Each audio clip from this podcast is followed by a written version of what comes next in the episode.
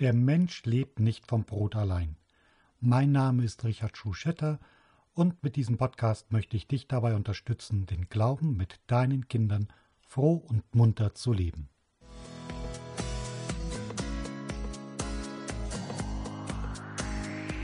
Froh und munter!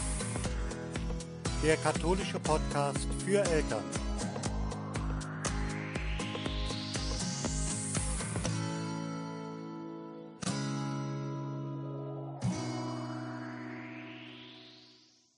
Die ältesten Funde von gemahlenem Getreide, das mit Wasser angemischt worden war, sind ungefähr 40.000 Jahre alt.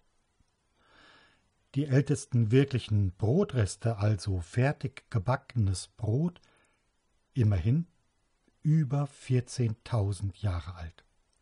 Brot war und ist in vielen Teilen der Welt ein Grundnahrungsmittel. Nicht verwunderlich also, dass Brot im Judentum und im Christentum auch eine große Rolle spielt.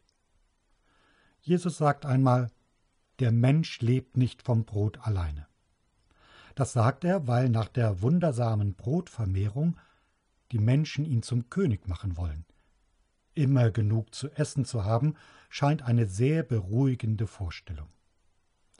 Aber Jesus wollte mit diesem Wunder nicht einfach nur die Mägen der Leute füllen.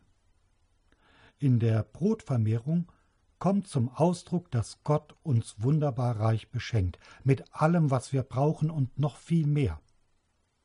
Ich bin das Brot des Lebens, sagt dann Jesus. Normales Brot verdirbt irgendwann. Wer davon isst, wird auch wieder hungrig.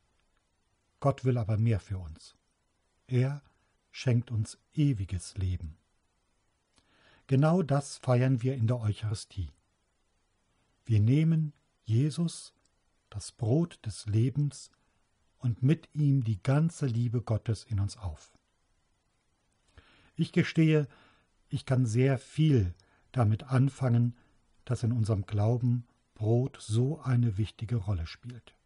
Ich liebe Brot. Nicht nur als Grundlage für das klassische Butterbrot, sondern auch als zusätzliche Beilage zum warmen Essen zum Beispiel. Manche, die mich kennen, rollen dann schon mit den Augen, wenn ich schon wieder nach einem Stück Brot frage. Und ich erinnere mich an wunderbare Begegnungen, bei denen zusammen Brot gegessen wurde. Und gibt es was Köstlicheres als frisches, duftendes Brot? Wenn du magst, backe doch heute mit deinen Kindern Brot. Erlebt, wie aus Getreide und Flüssigkeit und was ihr sonst noch so alles ins Brot hineintun wollt, ein kostbar, köstliches, wunderbares Brot entsteht. Es muss gar nicht aufwendig sein. Je einfacher, umso besser. Und während ihr darauf wartet, dass die Hitze im Backofen den Teig zu Brot verwandelt, könnt ihr euch vielleicht Geschichten aus eurem Leben erzählen, in denen Brot eine Rolle spielt oder in denen Brot gegessen wurde. Der Mensch lebt nicht vom Brot alleine, aber Brot ist zum Symbol für alles geworden, was wir im Leben brauchen. So wie wir es im Vater unser auch heute noch beten.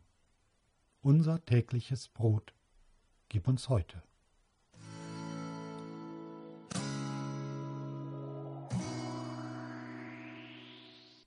Schön, dass du zugehört hast und ich würde mich freuen, wenn du auch morgen wieder zuhörst.